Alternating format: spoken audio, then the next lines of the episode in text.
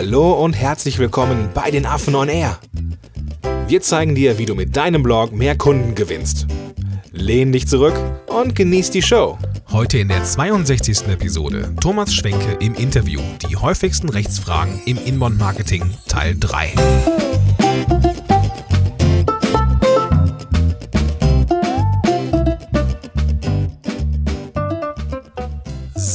herzlich willkommen zurück zum dritten und letzten Teil unserer Reihe mit den ja, Rechtstipps von dem dem Social Media und Online Marketing Anwalt Thomas Schwenke.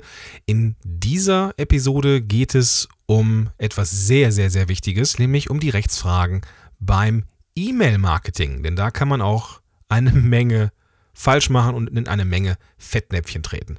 Aber genug der vorgeplänkelten Worte ab ins Interview. Ich würde noch mal ganz gerne zum Schluss zum Thema E-Mail-Marketing noch übergehen. Ja. Wir sind ja auch schon ziemlich lange dabei hier. Was sind so die wichtigsten Punkte, vielleicht so die drei wichtigsten Punkte, ähm, die man beachten muss? Oh je. Jetzt wird schwer, ne? Du hast irgendwie so Wort wie kurz gesagt und zusammenfassen. Wichtig. Ja, äh, die wichtigsten drei Punkte. Also fangen wir mit dem ersten Punkt an. Der wichtigste Punkt ist, E-Mail-Marketing ist Permission Marketing. Mhm. Das bedeutet, ich brauche eine Einwilligung der Nutzer.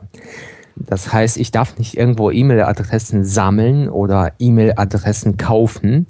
und davon ausgehen, dass ich die Nutzer deswegen anschreiben kann. Auch die Vermutung, die Nutzer könnten sich potenziell dafür interessieren, ist nicht ausreichend. Ich mhm. brauche eine Einwilligung. Das ist der wichtigste Punkt. Der zweite Punkt schließt daran an, ich brauche ein Double Opt-in. Jetzt fragt man sich, wo ist da der Unterschied zwischen einer Einwilligung und einem Double Opt-in? Double Opt-in bedeutet ins Deutsche übersetzt, eine Zweifach-Einwilligung oder eine Zweifach-Anmeldung. Denn wenn ich, nehmen wir mal an, ich habe eine Newsletter-Form, ein Newsletter-Formular auf meiner Website, dort trägt sich ein Nutzer mit der E-Mail-Adresse ein und ich sage, wow, super, ich habe die E-Mail-Adresse, ich darf einen Newsletter äh, an ihn verschicken. Das Problem ist, der Nutzer meldet sich bei mir per Abmahnung und sagt, ähm, ja, unerwünschte Werbung, das ist äh, ein Wettbewerbsverstoß. Ich möchte hier Schadensersatz und übrigens äh, nicht der Nutzer meldet sich, sondern sein Anwalt. Die Anwaltskosten müssen auch ersetzt werden von ein paar hundert Euro.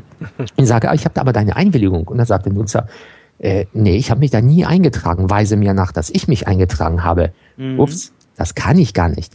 Das heißt, nur mit einem Double Opt-in. Das Double Opt-in steht nirgendwo im Gesetz. Aber ohne, dass ich dem Nutzer eine zweite Möglichkeit der Einwilligung gebe, nämlich eine Bestätigungs-E-Mail zusende. Und in dieser Bestätigungs-E-Mail steht, lieber Inhaber der E-Mail-Adresse, wenn du dich eingetragen hast, bestätige, dass du das wirklich bist, dann habe ich quasi die zweite Einwilligung in der Bestätigung. Das ist also deswegen ein Double Opt-in. Nur dann kann ich tatsächlich nachweisen, dass der E-Mail-Inhaber sich da eingetragen hat. Das heißt, nicht nur eine, eine einfache Einwilligung, sondern doppelte Einwilligung. Das Double Opt-in brauche ich. Und der dritte Punkt ist, ja, wir sind eigentlich nur bei diesem Verfahren. Ich muss das Ganze auch protokollieren können, mhm. äh, müssen. Ich muss das Ganze protokollieren. Das bedeutet, wenn der sagt, weise es mir nach, dann muss ich natürlich die E-Mail, die Bestätigungs-E-Mail irgendwo protokolliert haben. Das heißt, es, man sollte auch diese Bestätigungs-E-Mail entweder in der Datenbank oder sonst irgendwo speichern. Wenn man wirklich keine Mittel mehr hat, dann sollte man zumindest das Template, wie es damals ausgesehen hat, speichern. Und was man immer in der Datenbank speichern sollte, ist der Anmeldezeitpunkt und der Bestätigungszeitpunkt. Auch die sollte man immer speichern. Damit hast du, Vladi, zumindest die drei wichtigsten mhm. Punkte für die Permission selbst. Und übrigens die Bestätigungs-E-Mail, keine Werbung. Sie darf keine Werbung enthalten, nur diese Bestätigung. Mhm. Das waren die mhm. drei wichtigsten Punkte, zumindest was die Anmeldung angeht. Wie weiß ich das denn? Ich habe noch zig Punkte in petto für das übrige Verfahren. Wie weiß ich denn, also wie, wie kann ich denn, wie kann ich denn die, die also ich meine mal, mal, mal Hand aufs Herz, wie kann ich das denn nachweisen, dass jemand dann auf diesen Link geklickt hat? Das kann ich ja gar nicht dokumentieren, oder? Ich kann, ich kann nur dokumentieren, vielleicht irgendwie also, so im, im, im, im, ja. im Backend, ähm, wann der irgendeine E-Mail gekriegt oder geöffnet hat oder so. Das kann ich ja irgendwie noch nachweisen, ja. aber alles andere wird schwierig, oder? Richtig, du kannst es nur über ein äh, über Verfahrensprotokollierung nachweisen.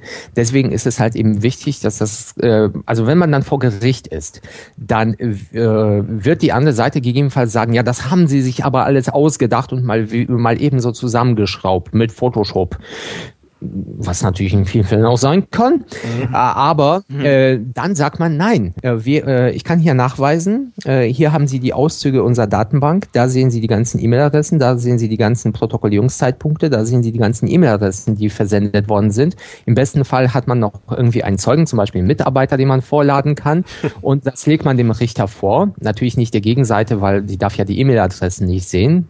Und dann sagt der Richter, ach ja, ja, doch, das erscheint überzeugend, dass sie tatsächlich nach einem ordnungsgemäßen Verfahren, das heißt, äh, liebe Gegenseite, jetzt bist du wieder am Ball und musst denen sagen, warum das doch nicht stimmen könnte. Also wenn man so weit ist, äh, dann wird das nicht so schwer sein. Also okay. ich würde mal sagen, es, es, es waren, glaube ich, zweimal und da waren noch andere Umstände, wo es so weit vor bei mir vor Gericht kam. Okay. In 99,9 Fälle äh, reicht es aus, wenn man ein Double in Hand. Und in 99,9 Prozent oder 8 Prozent aller Fälle, äh, wenn man in diese Verlegenheit kommt, dann hat man überhaupt kein Opt-in. Okay. Äh, habe ich noch eine, eine praktische Frage, wenn ich darf. Ähm, und zwar äh, nutze ich gerade ein, ein, ein E-Mail-System, also für meinen Newsletter oder für, für mein E-Mail-Marketing. Mhm. Ähm, das ist Tag-basiert, was ich ganz geil finde. Ich habe also eine Liste so, und kann dann den verschiedenen Leuten, die sich für irgendwas eintragen, bestimmte Tags geben und dann kann ich so die äh, Arten der E-Mails, die ich so verschicke, ähm, ein bisschen personalisieren. So. Ja. Ähm, jetzt ist mir aufgefallen, dass wenn jemand schon in dieser Liste drin ist und er sich zum Beispiel für ein Webinar einträgt und er sich dann quasi nochmal in diese E-Mail-Liste einträgt, also in die gleiche, aber für, also das erste Mal war vielleicht ein Freebie, das zweite Mal ist jetzt irgendwie für, für ein Webinar, ähm, ist ja. mir aufgefallen, dass es in der zweiten Sequenz für das Webinar, wenn er schon in der E-Mail-Liste drin ist, kein Double Opt-in gibt. Ja, das ähm, heißt, es gibt kein Double Opt-in für den neuen Inhalt. Genau, es gibt keinen Double Opt-in. Es gibt dann direkt ja. die Bestätigungsmail, hey, du bist äh, hier schon drin, super. Ja, Vladi, es tut mir leid. Äh, du hattest am Anfang mit den drei Fragen vor, das Ganze kompakt abzubilden. Das, nee, ist ja alles das cool. ist spätestens jetzt mit der Frage von Gordon gescheitert. ähm, Sehr schön, danke. Ja, das ist natürlich, äh, das muss man als Anwalt können, äh, die Verantwortung auf andere schieben, damit nicht der eigene Mandant haftet. So, ähm, ja, also wir sind, ich habe ja gesagt, Einwilligungsverfahren bedeutet, man braucht auf jeden Fall äh, ein, dieses Double Opt-in. Mhm. Äh, daneben, eine, das ist eine der Einwilligungsvoraussetzungen. Die zweite wichtige Einwilligungsvoraussetzung neben dem, dem Double Opt-in ist die transparente Information der Nutzer über die zukünftigen Inhalte. Denn was man häufig im Internet sieht, ist, melden Sie sich zu unserem Newsletter an sieht man sehr, sehr häufig. Oder melden, melden sich an und sie bekommen interessante Werbeinhalte oder sowas. Mhm. Das ist nicht zulässig. Die Nutzer müssen zwar nicht en Detail aufgeklärt werden, worüber sie informiert werden, aber sie müssen zumindest eine grobe Vorstellung haben. Die kann sich natürlich aus den Umständen ergeben. Wenn ich eine monothematische Seite habe und da steht, melden sich zu unserem Newsletter an, dann könnte man noch damit argumentieren, dieses Thema, weiß nicht, es geht um Weine oder sowas, dass ein Newsletter zum Thema Weine abgedeckt ist. So. Aber wenn man die Nutzer, wenn man die Einwilligung einholt, das ist eben eben die hohe Kunst, dann muss man das Ganze so formulieren, dass der Nutzer sich vorstellen kann, worum es geht. Das heißt, man sollte schreiben, diese, äh, der Newsletter wird Sie informieren über interessante Aktionen, unsere Leistungen, Angebote und über unser Unternehmen äh, und äh, Inhalte aus dem Welt des Inbound-Marketings. Das würde ich sagen, das ist hinreichend klar, weil dann mhm. habe ich ja ungefähr eine Vorstellung, worum es geht. Wenn ich aber einen Fehler gemacht habe und den Newsletter zum Beispiel nur beschränkt habe, äh, Sie bekommen hier in unserem Newsletter Inhalte, wenn wir irgendetwas Neues über die neuen effizienten Mittel des E-Mail-Marketings erfahren haben oder vorstellen möchten. So, und jetzt möchte man aber ein Newsletter verschicken, be beschäftigt sich gar nicht mit dem E-Mail-Marketing, sondern der Newsletter beschäftigt sich, gib mir irgendwie ein, ein anderes Beispiel mit, ähm, mit Videocontent. So, mhm. dann ist das nicht mehr von meiner Einwilligung abgedeckt.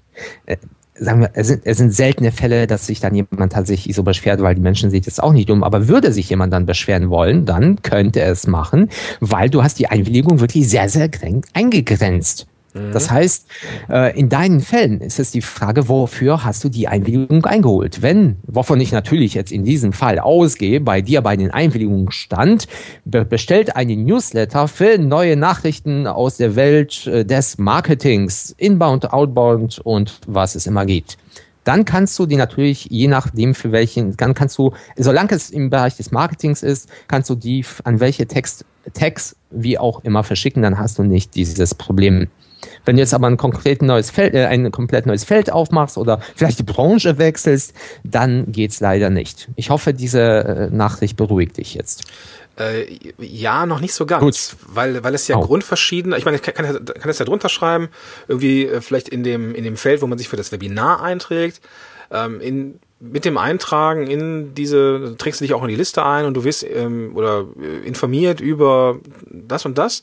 Ähm, und wenn er dann wenn derjenige schon in dieser Liste ist, dann ist es okay, mhm. wenn es kein erneutes Opt-in gibt wenn das thematisch, also wenn da nicht nur stand, trag dich ein, um über neue Webinare informiert zu werden, ja. also wirklich sehr eingegrenzt, ja. äh, dann ist es, äh, sondern da stand, ich möchte über Marketing informiert werden, dann ist es egal. Wenn da aber tatsächlich nur stand, ich möchte über neue Webinare informiert werden, dann darfst du nur E-Mails in Bezug auf neue Webinare verschicken. Okay, gut, das beruhigt mich tatsächlich. Dankeschön. Super. Ich habe noch eine allerletzte Frage. Wie sieht's aus mit dem Datenschutz bei E-Mail-Marketing-Providern im Ausland? Das ist ja immer so eine ja, Grauzone, glaube ich, ja, auch ist, fragwürdig. Wie sieht's da aus? Ja, ja, ist tatsächlich problematisch, weil wir hatten ja letztes Jahr, Ende des letzten Jahres, die Safe Harbor Entscheidung des mhm. Europäischen Gerichtshofs. Äh, um es mal kurz so darzustellen. Wenn ich E-Mail-Adressen oder über personenbezogene Daten von Kunden oder von Interessenten oder von Nutzern erhalte, dann bin ich erstmal nur berechtigt, diese Daten zu verarbeiten, weil die Einwilligung gilt nur für mich. Mhm ich bin nicht berechtigt, sie Dritten weiterzugeben, weil das natürlich auch eine Gefahr für diese Daten ist. Man weiß nicht, was diese Dritten machen. Mhm. Deswegen sieht das Gesetz vor, dass wenn ich die Daten an Dritte weitergebe, an dritte Dienstleister, dass die Nutzer entweder einwilligen, das heißt, ich müsste zum Beispiel schreiben, lieber Nutzer, äh, bitte äh, erkläre dich damit einverstanden, Newsletter zu empfangen. Diese Newsletter werden zum Beispiel durch Mailchimp versendet. Mhm. Mailchimp sitzt in den USA. Äh, das heißt, äh, die Daten werden in die USA transferiert. Da bestehen diese und diese Risiken.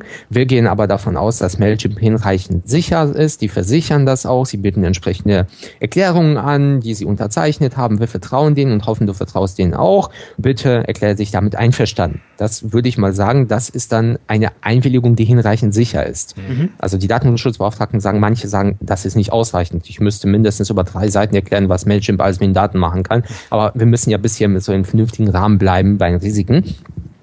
Das wäre ausreichend. Die andere Alternative ist, Mailchimp verpflichtet sich mit speziellen sogenannten Auftragsdatenverarbeitungsverträgen auf meine Daten hinreichend aufzupassen, die Daten nicht für andere Zwecke zu nutzen als die, die ich Mailchimp aufgetragen habe. Und ja, und äh, dann wäre es auch sicher. Das Problem ist, das gilt zumindest, solange diese Auftragsdatenverarbeitungsverträge zwischen Unternehmen in Europa abgeschlossen werden. Das heißt, wenn du so einen Vertrag mit einem Unternehmen in Europa abschließt, ist das völlig in Ordnung. Dann darfst du die Daten weiterleiten. Mhm. Was, ich mache jetzt mal eine kleine Klammer auf, auch wenn man Unternehmen in Deutschland beauftragt mit dem Versand von E-Mail-Adressen, nach Auftragsdatenverarbeitungsvertrag bieten, indem sich das Unternehmen dazu verpflichtet. Ansonsten begeht man Datenschutzverstöße, wenn man die Nutzer nicht um Einwilligung bittet alle Unternehmen, zumindest die, die, sagen wir mal, rechtmäßig, äh, die rechtlich sicher sind und die zu empfehlen sind, die bieten solche Verträge an, wenn man fragt. Man soll sich aber darum kümmern und nachfragen. Das Problem ist, wenn die das Unternehmen aber in einem rechtlich, datenschutzrechtlich unsicheren Drittstaat sitzt, dann reicht so ein Vertrag nicht aus. Und ihr könnt euch vorstellen, was für ein Drittstaat damit gemeint ist. Mhm. Das sind die USA. Das heißt, solche äh, solche ADV-Verträge, also Auftragsdatenverarbeitung ADV, äh, sind nicht ausreichend für die Unternehmen in den USA. Um das zu überbrücken, gab es so eine äh, wie soll ich mal sagen, so, also das, das ist jetzt nicht gesagt, so eine Abrede könnte man sagen, also eine mhm. Vereinbarung zwischen der Europäischen Kommission oder zwischen der EU und den USA, dass äh, die in den USA äh, ein bestimmtes Verfahren eingerichtet wird, Zertifizierungsverfahren, Unternehmen, die sich verpflichten, das europäische Datenschutzrecht zu befolgen, ein bestimmtes Zertifikat bekommen, nämlich dieses Safe Harbor Zertifikat, und dann gilt es so, als ob die in Europa sitzen würden.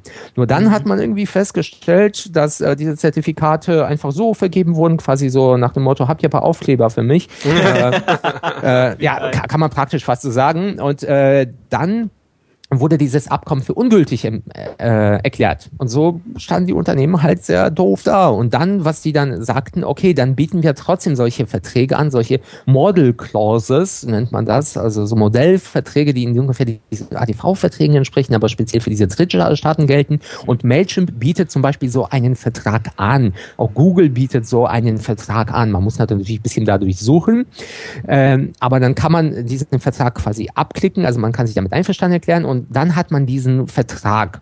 Und auf dieser Basis kann man dann zum Beispiel Mailchimp einsetzen, aber nicht alle Anbieter bieten das an. Und das Problem ist, dass die Datenschützer jetzt aber sagen, aber auch diese Model Clauses sind unwirksam. äh, äh, genau aufgrund dieser Entscheidung, das wird wahrscheinlich dann auch vor Gericht verhandelt. Das heißt, nicht mal das ist sicher. Das heißt, wenn man US-Anbieter einsetzt, sollte man eher auf die Einwilligung setzen. Und was ich dann zum Beispiel mache, also ich relaunche gerade auch meine Website und wird ganz klar stehen, in der Einwilligung bitte tragt euch zu dem Newsletter ein. Ich setze Mailchimp ein, äh, ein. Das ist ein US-Dienst. Ich vertraue diesem Dienst. Sie haben diese, sie haben eine Erklärung abgegeben, dass sie auf die Daten achten und nichts anderes mit den Daten machen. Hier ist ein Link zu meiner Datenschutzerklärung. Hier beschreibe ich euch genau, wer Mailchimp ist, wer sie sitzen, wo dieser Vertrag ist. Das könnt ihr nachlesen. Das steht dann natürlich als in Datenschutzerklärung.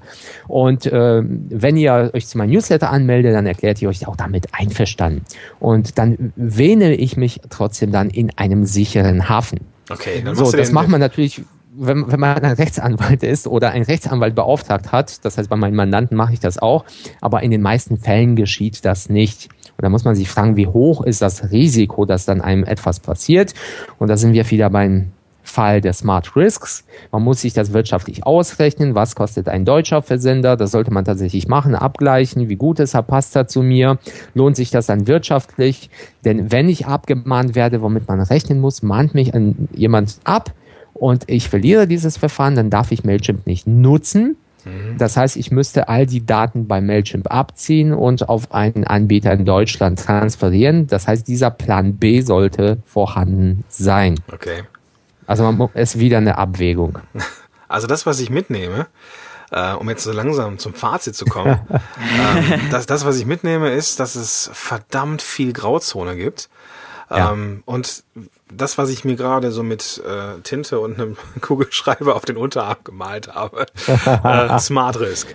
Ja, genau, das ist ein schönes Fazit. Ja, auf jeden ja. Fall. Also man muss, ähm, also ich, ich möchte jetzt hier echt keine Empfehlung abgeben, sondern das Einzige, was ich auch nach meiner Abmahnkiste ähm, Kiste ähm, habe oder Erfahrung gehabt habe, nimm, nimm dir einen Anwalt. Das ist das, äh, gerade übrigens, es, es muss ja so sein, bekam ich hier gerade auf meinem Handy eine Nachricht, irgendwie so eine, so ein, so ein, so ein Pop-up, ähm, von, wo dann irgendwie auch so ein, so, ein, so ein kurzes Snippet gezeigt worden ist, wenn man was geschrieben hat. Hey Gordon, ich habe äh, in so einer, in der und der Gruppe gesehen, du hast Erfahrung mit Urheberrechtsverletzung. äh, ist klar. Also das Thema ist also ähm, ja sehr, sehr, sehr weit verbreitet. Ähm, super viele Fragen, super viele ähm, Dinge, die zu klären sind. Und ähm, wenn diese Episode nicht weiterreicht, wir übernehmen auch keine Haftung für irgendwas. Ähm, Im Zweifel bitte den Anwalt fragen. Am besten Thomas natürlich. Am besten Thomas natürlich. ähm, und da kommen wir eigentlich auch schon so zum nächsten Punkt, Thomas. Ähm, wieder zu dir, zur Person, nämlich mich würde jetzt nochmal interessieren, was so in Zukunft bei dir ansteht. Was sind deine nächsten Projekte, äh, abgesehen vom Relaunch deiner Seite?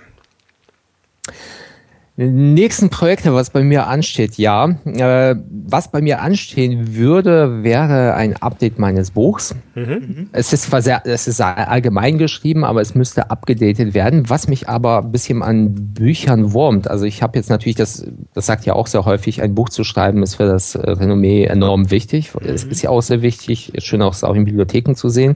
Was mich dann aber ein bisschen wurmt, ist, ähm, dass, ähm, das, wie soll ich mal sagen, ich kann es nicht laufend updaten. Genau. Ähm, gleichzeitig als nur kurze White Paper zu veröffentlichen, ist es natürlich auch etwas problematischer, weil man da nicht alles so hineinschreiben kann. Und mein, meine Vorstellung ist da irgendeinen Mittelweg zu finden, weil auch die Publishing-Möglichkeiten heutzutage immer effizienter werden und ich auch gerne Inhalte erkläre und merke, dass das halt gerne ankommt, vielleicht da im Publishing in diese Richtung zu gehen, dass ich so, eine, so einen Mittelweg zwischen Papierbuch und White Paper finde. Das ist mm, cool. etwas, was ich in der Zukunft anstrebe. Das, das, und das ist auch etwas, was, was mir dann halt sehr viel Spaß macht. Mhm. Und was ich auch denke, ist immer bei rechtlichen Büchern, ist immer das Problematische, die sind immer halt sehr, sehr teuer. Äh, die sind auch halt sehr teuer, weil dieser Prozess der Publikation eines Buchs sehr aufwendig ist. Mein Buch hat, äh, ich glaube, 600 Seiten, weil oh, ihr merkt, äh, okay. äh, das ist natürlich, wenn man sich mit dem Thema auseinandersetzen will, das ist super.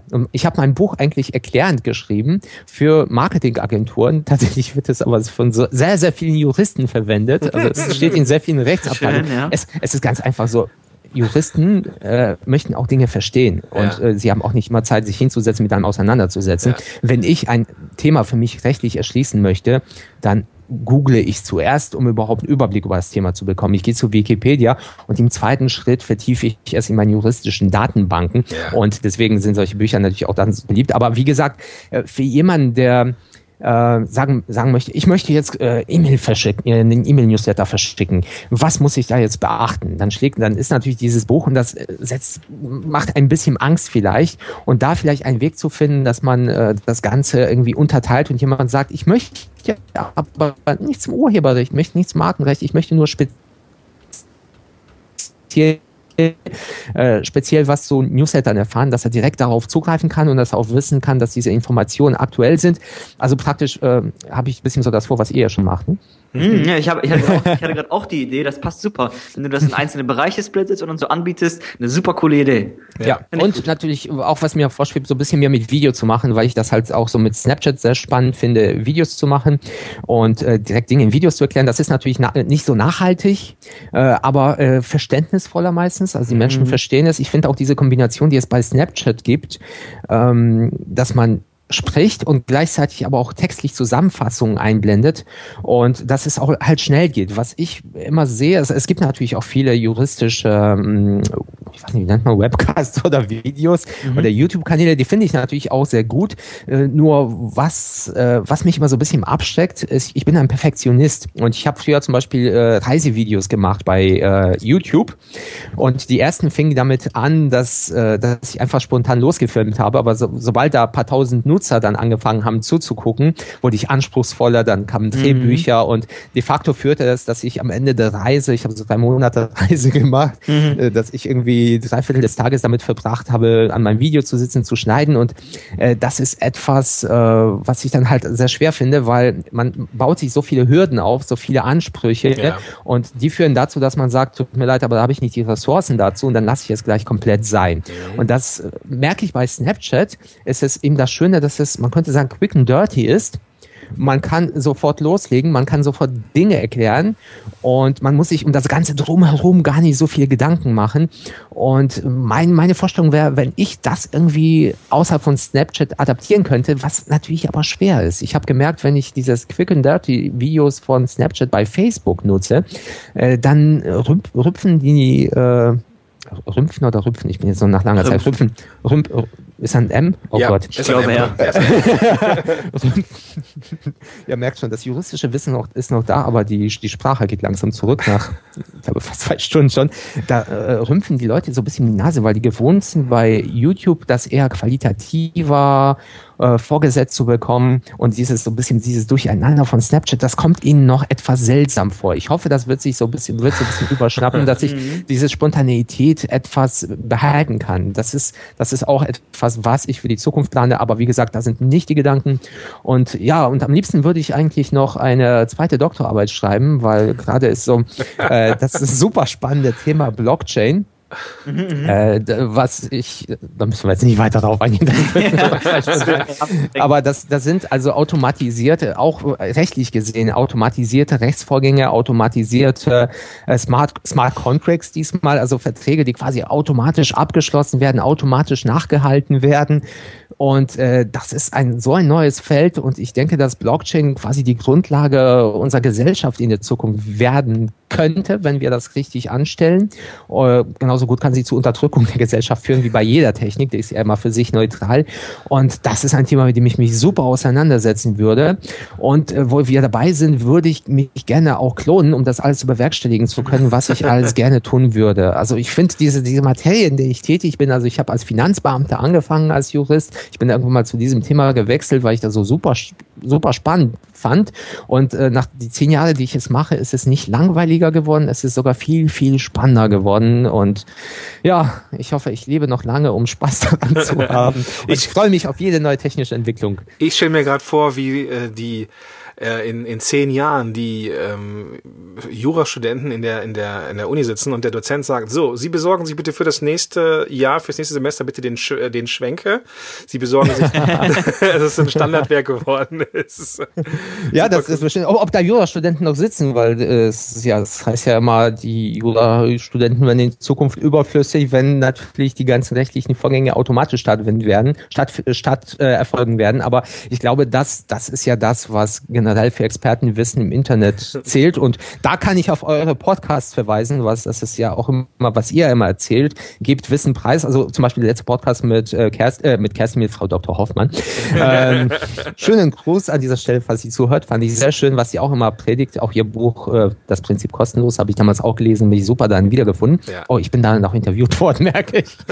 Sollte aber kein Eigenlob sein. Äh, was für Experten gilt, äh, Wissen preisgeben, weil das Wissen, das Hort Horten von Wissen, damit verdient man kein Geld in der Zukunft. Und wenn Leute sagen, Juristen werden in der Zukunft äh, äh, überhaupt nicht mehr notwendig sein, weil das Wissen ist ja für jeden verfügbar, das stimmt absolut. Aber Juristen, die sich darauf verlassen, dass sie nur mit Horten von Wissen Geld verdienen werden oder überleben werden, äh, die haben es nicht verstanden. Da gilt, äh, Geld verdient man mit Wissensmanagement. Also ich bekomme nicht, ich, ich gebe auch sehr viel im Internet frei und ich habe auch von vielen Kollegen oder bekomme ich heute noch, früher was noch häufiger, wie kann äh, gesagt bekommen, wie kannst du das alles freigeben? Das ist doch, womit wir Geld verdienen. Äh, dann kommen die Mandanten gar nicht zu mir. Aber der Punkt ist, ich verdiene nicht mit Geld mit Mandanten, die etwas nachlesen können, sondern ich verdiene Geld mit Mandanten, die nicht die Zeit haben, weil die selbst Geld verdienen, sondern möchten, dass jemand ihnen das rechtssicher sagt, wie das Ganze funktioniert. Das heißt Wissensmanagement. Und das gilt jetzt nicht nur für Juristen, das gilt, denke ich, für jede Branche. Deswegen habe ich da vor der Zukunft nicht so viel Angst. Also wenn man flexibel bleibt und äh, in seinem Thema, glaube ich, Spaß hat und äh, das Ganze managen und übergreifend verstehen kann, dann ob man Jurist ist, ob man Arzt ist, ob man, ob man Marketer ist, ist, denke ich, die Zukunft für einen rosig, vor allem in unserem Bereich, wo ständig Nachschub und äh, Nachschub kommt und man quasi und auch diejenigen, die Leistung beziehen, auch die Notwendigkeit haben, damit auch umgehen zu können, aber nicht die Zeit. Sehr schön. Letzte Frage, Thomas. Wo findet man dich online? Bei Google. Thomas Schwenke eingeben oder Rechtsanwalt Schwenke eingeben. Ansonsten findet man mich bei. Das ist, das ist da, wo wir auch die Fotos von dir hergeholt haben. Bitte? Da ist es da, wo wir auch das Vorschaubild von dir hergeholt haben, was ich in Google Bilder suche. Ich, ja, die aktuellen entstehen noch, äh, entstehen noch. Ich kriege ja ständig bei, darauf, ich darauf hingewiesen, dass ich seit zwei Jahren einen Bart habe und das auf den Bildern nicht abgebildet ist. Also denkt euch einen dazu. Nein, also derzeit noch unter Rechtsanwalt-schwenke.de, eine furchtbar lange Domain. Äh, deswegen wird sie bald dr-schwenke heißen, nämlich drschwenke.de, also drschwenke.de. Also ich habe meinen Doktor auch mitunter darunter äh, deswegen gemacht, weil ich seit acht Jahren diese kurze Domain habe, aber sie nicht nutzen durfte. ähm, ansonsten findet man mich bei Twitter, thsch. Ähm, ja, das findet man auch, äh, oder bei Facebook, äh, slash ra schwenke. Das heißt, ihr merkt, ich achte auf die Konsistenz der Nutzernamen, dass sie überall gleich sind. Das ist immer ganz wichtig, ja. Bei, bei, Instagram unter thschwenke. Aber eigentlich, wenn man zu irgendeinem der Profile gerät, dort findet man Links zu den anderen Inhalten. Und natürlich rechtsbelehrung.com, der Podcast, den ich mit Markus Richter mache, wo wir auch immer so einmal im Monat über rechtliche Themen sprechen. Auch ausführlich, aber nicht so ausführlich wie heute. Also das ist, glaube ich, heute mein Rekord, was das Podcasting angeht. Und ich bin mal gespannt, ob ihr das Ganze als eine Folge, als zwei Folgen oder vielleicht als vier veröffentlicht. Ich kann dir versprechen, dass es nicht eine wird. Ja, würde ich mal sagen. Also, weißt du, ich, ich höre euch sehr gerne, wenn ich Sport mache. Mhm. Und äh, beim Sport ist es so, ich mache zuerst ein bisschen Krafttraining und dann Laufen und ihr seid mein Krafttrainingspart, weil das mache ich dann meistens so 40 Minuten. Mhm. Und da passt ihr perfekt rein. Super, ja. Mm, schön, ja, cool. Wenn das länger wird, äh, wäre ich unzufrieden. Ähm, äh, das deswegen, ist eine Muskelkater. ja, ich muss länger pumpen dann. es ist tatsächlich so. Ich muss dann weitermachen. Deswegen bin ich froh, wenn ihr das Ganze schneidet. Und ich glaube, ähm, man kann das auch alles nicht behalten. Also das ist äh, die ganze Information nicht, nicht weil, weil die so super toll und auch die waren super toll und großartig, fand ich. Die Information, also jetzt nicht, dass es an mir liegt, sondern weil es so schöne Informationen sind. Aber äh, ich denke, bei solchen Inhalten, mit denen man nicht tagtäglich zu tun hat, schaltet man wahrscheinlich schon so nach 40 Minuten ab, weil man das gar nicht verarbeiten kann. Entschuldigung, ich wollte ja jetzt keine Zeitvorgaben machen, aber ich glaube, eine Stunde wird sich auch noch tragen. Aber ja, ich denke, ja. zwei Stunden würde, würde schwer werden. Ja, das können sich nur Studenten anhören und, und die Zeit haben wir ja nicht mehr. Ähm, ja, nicht. Genau, deswegen werden wir es vermutlich aufteilen und äh, dass du auch dein Krafttraining machen kannst, falls du es dir nochmal anhörst. und ähm, ja, das werden wir auf, auf, auf, auf jeden Fall ähm, machen. Ich, wir haben ja auch ein Transkript, also lieber Zuhörer, liebe Zuhörerin, falls jetzt irgendwo ähm, da wir dich verloren haben, weil das echt so viel Input war, was wichtig ist, lies es nochmal nach in den Show Notes zu dieser Episode und ähm, ja, dann werden wir das Ganze, ähm, ja, dann kannst du das Ganze dann vielleicht ausdrucken oder dir irgendwie, also kannst es zitieren, wenn es irgendwo einbinden willst. Mhm. Gut, Vladi, wenn du jetzt keine Fragen mehr hast, Nee, ich bin gesättigt. Ich bin Super. Glücklich. Okay, also die Shownotes zu dieser Episode sind äh, affenblog.de slash 060 für die mittlerweile 60. Episode. Und ja, da bleibt uns eigentlich nicht mehr viel übrig, als dir, Thomas, äh, Danke zu sagen für die ganzen Sachen, die du hier kostenfrei rausgehauen hast. Vielen, vielen Dank. Gordon, äh, Vladi, danke euch ebenfalls und danke auch an die Zuhörer, die sich die ganze Folge bis zu dieser Stelle oder die Folgen angehört haben. Genau, vielen, vielen Dank. Dank, Thomas. Und jetzt darfst du auch am Ende die magischen Worte sprechen. Vladi, das überlasse ich dir. Ich muss tatsächlich, nein, es ist tatsächlich, ich, ich, ich höre eure Folgen, aber ich bin, du kannst mich sonst was Rechtliches fragen, aber ich könnte die magischen Worte jetzt nicht zustande bringen. Ja, alles klar. tatsächlich, das überlasse ich dir. Das überlasse du mir, okay. Man soll ja nicht von der Regel abweichen. Genau, Sehr gut. Die magischen Worte, Jungs, machen wir den Sack zu. Oh, Sack zu. Bis nächste Woche. Ciao. Bis dann, Bis danke. Tschüss. Das war ein richtig cooles Interview. Hast du vielleicht gemerkt, wir hatten richtig Spaß und kamen irgendwie so ins Plaudern. Ja, wir hätten den Thomas ab und an mal bremsen können, aber dafür muss man ja erstmal eine Lücke finden, wo man einhaken kann. also Thomas, wenn du das zuhörst, du weißt, wie ich das meine. Ähm, ja, hast ja selber auch zugegeben. Richtig coole Nummer, vor allem super viel Mehrwert, ähm, super viel Infos, an die man so eigentlich nur gegen Bezahlung kommt. Und äh, ja, jetzt hoffen wir natürlich, dass dir das gefallen hat, dass du es umsetzen kannst. Wenn du Fragen hast, schreib uns gerne an, wir leiten es gerne weiter. Und ja, dann jetzt nichts wie los ans Umsetzen und ans Rechtssicher machen. Bis zum nächsten Mal. Ciao. Schön, dass du dabei warst. Wenn dir dieser Podcast gefallen hat, dann bewerte uns bei iTunes. Und wenn du Fragen hast oder mehr von uns erfahren möchtest, dann besuche uns auf affenblog.de. Bis zum nächsten Mal.